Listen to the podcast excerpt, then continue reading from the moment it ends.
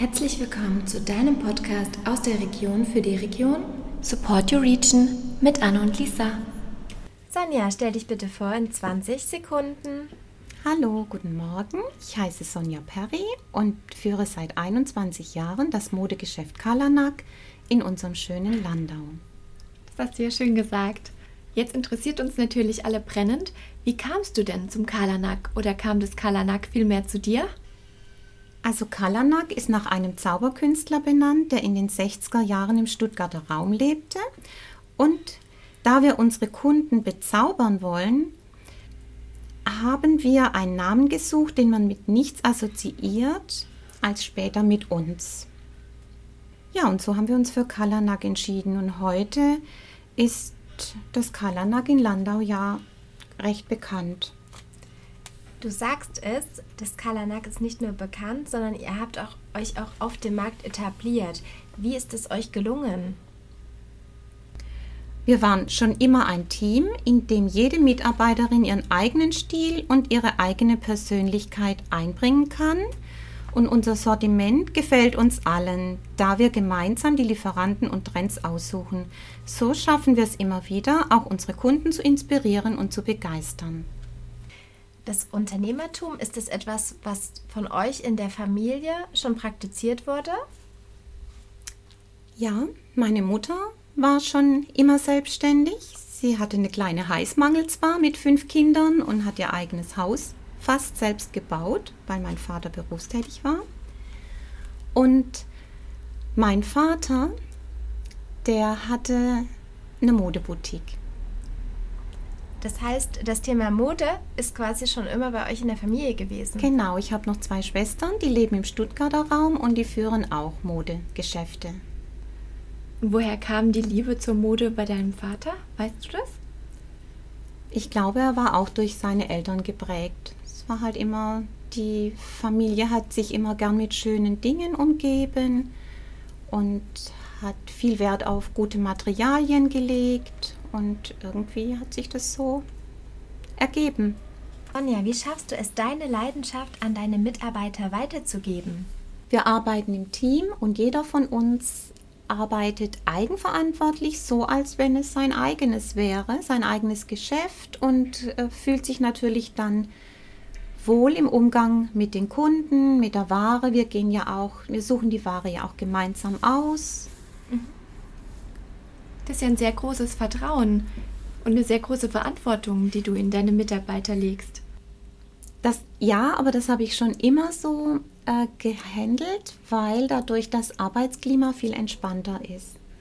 Und Vertrauen muss nun mal da sein. Entweder du vertraust oder du vertraust nicht, aber dann vertraue ich doch lieber. Hast du ein bestimmtes Lebensmotto? Leben und leben lassen und seinen Menschen auf Augenhöhe begegnen.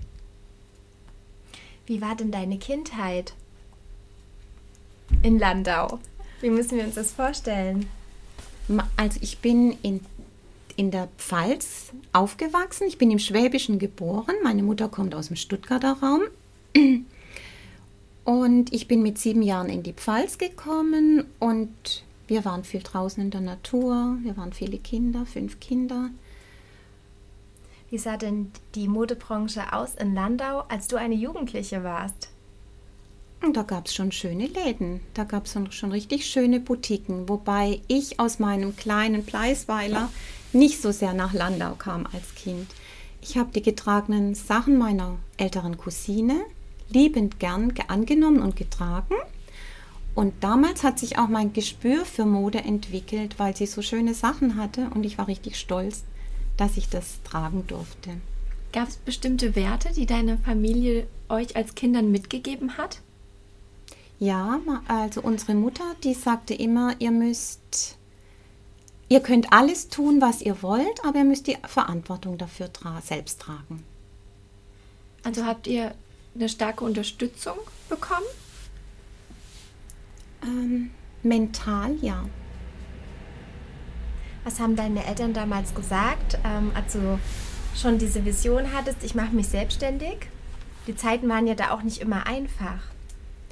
Ja, also meine Eltern, die haben das voll unterstützt, weil sie sagen, äh, du kannst das tun, wenn du es wirklich möchtest.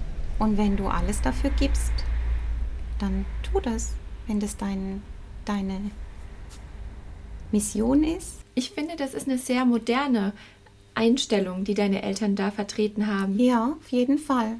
Auch mit sehr viel Vertrauen in äh, Vertrauen und Freiheit. Ne? Das Gefühl verbunden. von wir, haben, wir hatten nie Verbote, wir hatten keine Verbote, das kannten wir gar nicht als Kinder und auch heute noch nicht. Also unsere Mutter ist richtig cool. Das ist eine coole Frau, die ist heute 83 und ist noch richtig fit. Das hört sich toll an. Ja. Ist sie für dich auch eine Art Vorbild? Ja, schon.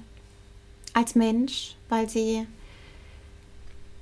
Ich finde, sie ist eine tolle Frau, weil sie das tut, was sie glücklich macht, was sie gerne tut. Und ihre Enkelkinder, sie hat über 14 Enkelkinder, die kommen alle liebend gern zu ihr. Hattest du als Unternehmerin auch mal schwierige Zeiten? Anfänglich ja, weil ich das nicht gemacht habe, um Geld zu verdienen in erster Linie, sondern einfach, weil es mir Spaß macht. Das war eigentlich auch mein Glück, denn ich habe Ware eingekauft, obwohl ich das Geld eigentlich gar nicht dafür hatte und wusste, ich kann es nach 60 Tagen bezahlen am Anfang. Und bis dahin habe ich da bestimmtes verkauft, um es zu bezahlen. Und das war natürlich leichtsinnig, aber es hat funktioniert. Einfach weil die Begeisterung für alles da war. Du hast also, also von null angefangen. Mhm. Ganz alleine. Ja, ganz alleine. Wie alt warst du da? 27. Hattest du Angst? als du jetzt ganz alleine gestartet bist? Mm. Nee. Ich habe ja klein angefangen, ich hatte ja kein Risiko. Ich habe zwar, also nach zwei Jahren, als ich mein erst, ich habe mein erstes Geschäft auf 30 Quadratmeter Größe eröffnet und hatte da fast nur Eulili und dann Eulili für Damen und für Kinder. Habe in die Einrichtung fast nichts investiert, nur einen schönen Teppichboden, eine alte Kommode und Holzregale selbst gebastelt. Und dann habe ich natürlich für, ich glaube, 30.000 D-Mark geordert mhm. Pro Saison. Und es muss ja auch bezahlt werden. Und es gab auch Tage am Anfang, da haben die Kunden es einfach nicht, die kamen mhm. nicht. Und wenn mal jemand kam, dachte ich, so jetzt muss ich was verkaufen. Und dann habe ich gemerkt, das ist nicht der richtige Weg. Man darf nicht müssen. Und dann habe ich gedacht, nö, wenn ich jetzt nichts verkaufe, ich zeige denen einfach meine schöne Ware. Und dann mhm. haben die Leute plötzlich gekauft, als der Druck weg war bei mir. Ne? Also es ist auch heute noch so, man darf nicht mit Druck dem Kunden begegnen. Man muss wirklich denen was Schönes zeigen. Wenn sie es kaufen möchten, ist gut. Und wenn nicht, ist auch gut. Ist aber auch schwierig, oder? Wie hast du das geschafft, den Druck für dich selbst rauszunehmen? Ich habe gespürt, dass es keinen Sinn macht dass es einfach nicht gut ist für mich und das überträgt sich ja auf den Kunden. Man spürt ja, wenn der andere nicht frei ist. Man spürt es ja, wenn einem jemand was aufdrehen will. no? Und es darf nicht sein. Und deswegen habe ich auch mit meinem Personal das so gehandelt, dass ich entweder die Leute passen hier rein oder sie passen nicht. Und wenn sie passen, dann dürfen sie so arbeiten, wie es ihnen gefällt. Ich sage nie, heute muss das und das gemacht werden. Das wissen die von alleine. Also das wird so vermittelt, dass sie das von alleine quasi machen. Quasi wie in der Familie, wie du es ja, auch erfahren hast von deinen ja, Eltern. Richtig, ja, genau, stimmt, so habe ich es noch gar nie gesehen. Kann wirklich was erreichen mit nichts, mhm. nur mit Ideen und mit Aufrichtigkeit und mit dem und mit der Leidenschaft für das, was man macht. Und das macht ihr ja auch, ne? Mhm. Ihr seid ja auch so. Du hast jetzt sehr viel Erfahrung. Was würdest du denn anderen raten, die jetzt vielleicht in deine Fußstapfen treten wollen und sagen, ich möchte mich auch selbstständig machen, ich möchte auch einen Laden eröffnen? Einfach mutig sein und das tun, was, was man für richtig hält und was einem gefällt. Überlegen, was wünsche ich mir, was möchte ich gern zum Beispiel verkaufen? Welche Richtung würde ich gern anbieten, meinen Kunden anbieten? Weil man kann eigentlich immer nur das erfolgreich vertreten, wohinter man auch, wo man auch dahinter steht. ich muss sagen, ich als alteingesessene Landauerin erlebe das Kalanak immer als sehr trendige Boutique, die immer die neuesten Marken vorstellt. Wie schafft ihr das, immer so innovativ zu sein? Ja, wir, wir sind halt viel unterwegs. Wir schauen in den Modezentren und haben unsere Agenten, die in der ganzen Welt sich natürlich orientieren. Und dadurch äh, kriegt man dann halt ein Gespür für Mode und findet dann die Trends. Sagt ihr auch zu manchem Trend einmal, nee, den lassen wir jetzt lieber weg, weil er nicht zu euch passt? Ja, also wir kaufen nur das ein, was wirklich auch zu uns passt und was uns gefällt, uns persönlich gefällt. Und somit kann man ja auch die Kunden am besten inspirieren, wenn man von etwas überzeugt ist. Welche Eigenschaften braucht man als Unternehmer, um in der Modebranche zu bestehen? Also ich denke, ein gutes Gespür für Trends und, und seine Mitmenschen, kaufmännisches Denken natürlich und den Sinn für Qualität. Welche drei Teile braucht jeder im Kleiderschrank? Also entweder Jeans, T-Shirt, Sneakers oder Pulli oder Kleid, Blazer und Pumps. Jetzt interessiert unsere Zuhörer natürlich noch brennend, gibt es dennoch eine Modesünde, die du einmal getragen hast? Ja, ich war früher sehr großer Eulili-Fan. Das ist eine Amsterdamer Firma, die Kindermode und auch Damenmode hergestellt hat. Und es gibt es jetzt auch wieder. Und damals waren groß karierte Pumphosen modern. und ich habe natürlich mir auch so eine Pumphose gekauft, kam nach Hause und mein Mann hat die Hände am Kopf zusammengeschlagen. Aber ich habe sie trotzdem eine Weile getragen. Gibt's Aber auf noch? Fotos sehe ich heute, dass es schrecklich ausgesehen hat. Gibt es die noch? Nee, die, die noch in deinem Kleiderschrank? Nee. Nein. Für meine Tochter habe ich die Kleidchen aufbewahrt. Sie hat viel Eulili getragen. Sehr schön. Wie hast du es denn geschafft, ähm, alles unter einen Hut zu bekommen?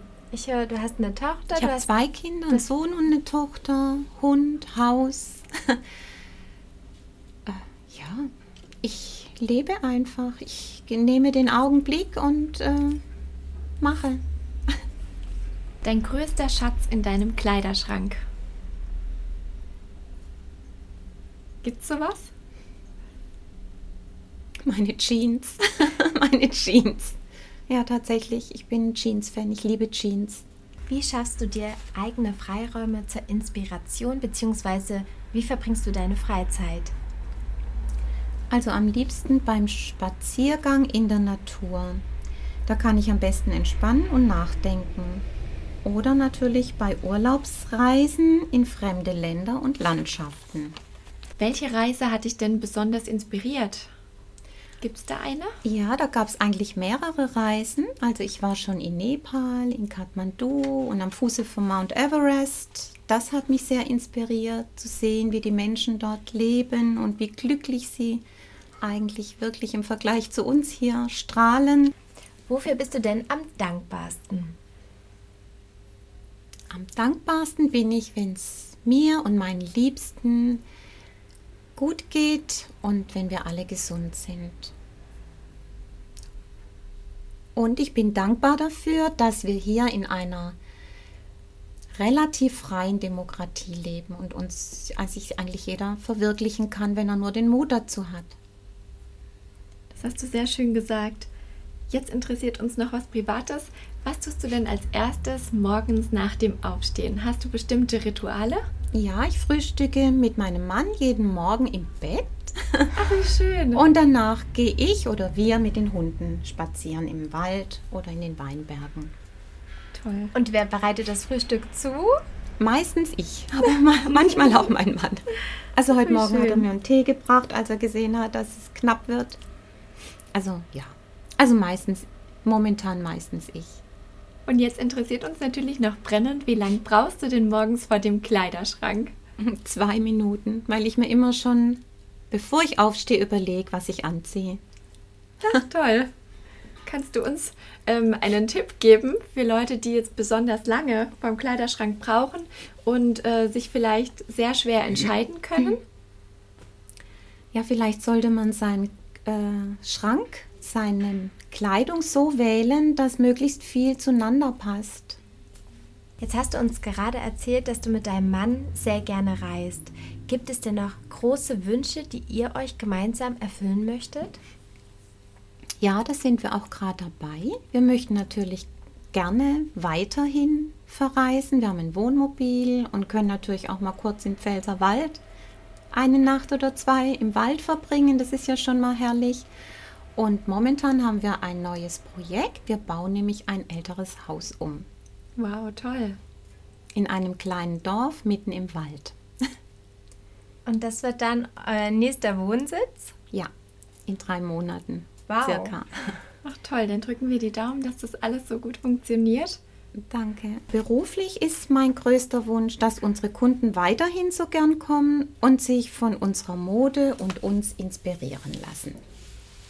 Ich denke, das wird euch ge bestimmt gelingen, wenn ich mich umschaue. Und ja, das wünschen wir dir privat und dem Kalanak natürlich auch. Vielen Dank und auch vielen Dank für das Interview. Vielen Dank. War sehr nett mit euch. Das können wir nur zurückgeben. Danke.